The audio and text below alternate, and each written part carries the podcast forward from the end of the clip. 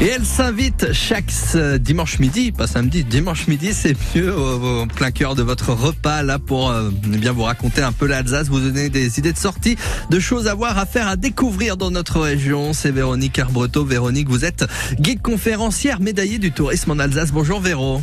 Bonjour, bonjour à tous. Comment allez-vous en cette fin du joli mois de mai Eh ben écoutez, ça va très bien et vous? Il est en forme, le Nathan. il On est en forme avec euh, une exposition aujourd'hui. Exactement. Effectivement, j'ai choisi de vous parler d'une exposition dont l'entrée est libre et gratuite à consommer sans modération, intitulée Parchemin et château, vivre en Alsace au XIIe et XIIIe siècle.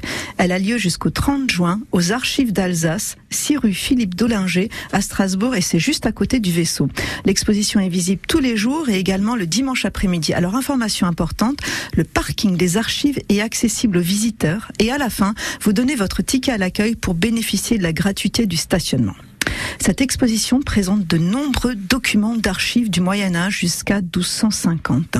Les textes sont, comme on appelle, des facsimilés, c'est-à-dire des copies, afin de pouvoir être vus du public sur une longue période. Aujourd'hui, il nous est très très difficile d'appréhender le Moyen Âge. Et cette période historique étalée sur mille ans entre le 5e et le 15e siècle. À la fois ses habitants et ses pratiques entre guillemets sobres sont totalement éloignés de notre monde contemporain. Et cette expo s'intéresse à 200 ans de cette histoire comprise entre le 11e et le 13e. À l'époque, les Alsaciens, nos ancêtres, habitants de l'Alsace actuelle, relevaient de l'autorité de l'empereur qui se réclamait de l'héritage romain. La famille des Hohenstaufen, une dynastie d'origine souabe, occupe le trône impérial entre 1155 et 1250 et contrôle notre région.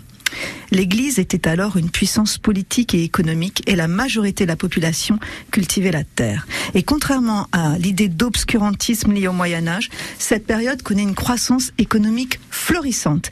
L'Église, riche et dynamique, impulse un renouveau et les fondations monastiques ou les réalisations artistiques majeures sont entreprises, telles que le chantier de la cathédrale de Strasbourg, reconstruite en style gothique qui est alors totalement révolutionnaire, et par exemple le Hortus Deliciarum, qui en latin veut dire le jardin des délices, un magnifique manuscrit enluminé et dont les reproductions à taille grandeur nature, on va dire, des dessins jalonnent toute l'exposition, toute la visite de l'expo.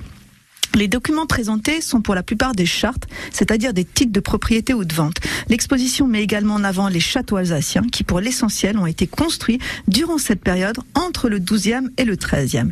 Le plus ancien document conservé par les archives d'Alsace est une charte de Charlemagne, roi des Francs, qui confirme l'immunité accordée par ses prédécesseurs au monastère de Murbach. Il nous est, comme je l'ai déjà mentionné précédemment, très difficile de concevoir la façon dont vivaient nos ancêtres XIIe siècle. La vie des hommes et des femmes était rythmée à la fois par la religion et le surnaturel, et les documents écrits représentent la portion aristocratique d'une société lettrée et riche où le clergé détient le monopole de l'écrit. En fait, la majorité de la population n'apparaît que très rarement dans les documents écrits de cette époque. Je vois que Nathan est très très intéressé par ce que je dis. Je pense qu'il va aller à l'expo. Tout à fait. C'est quand, quand?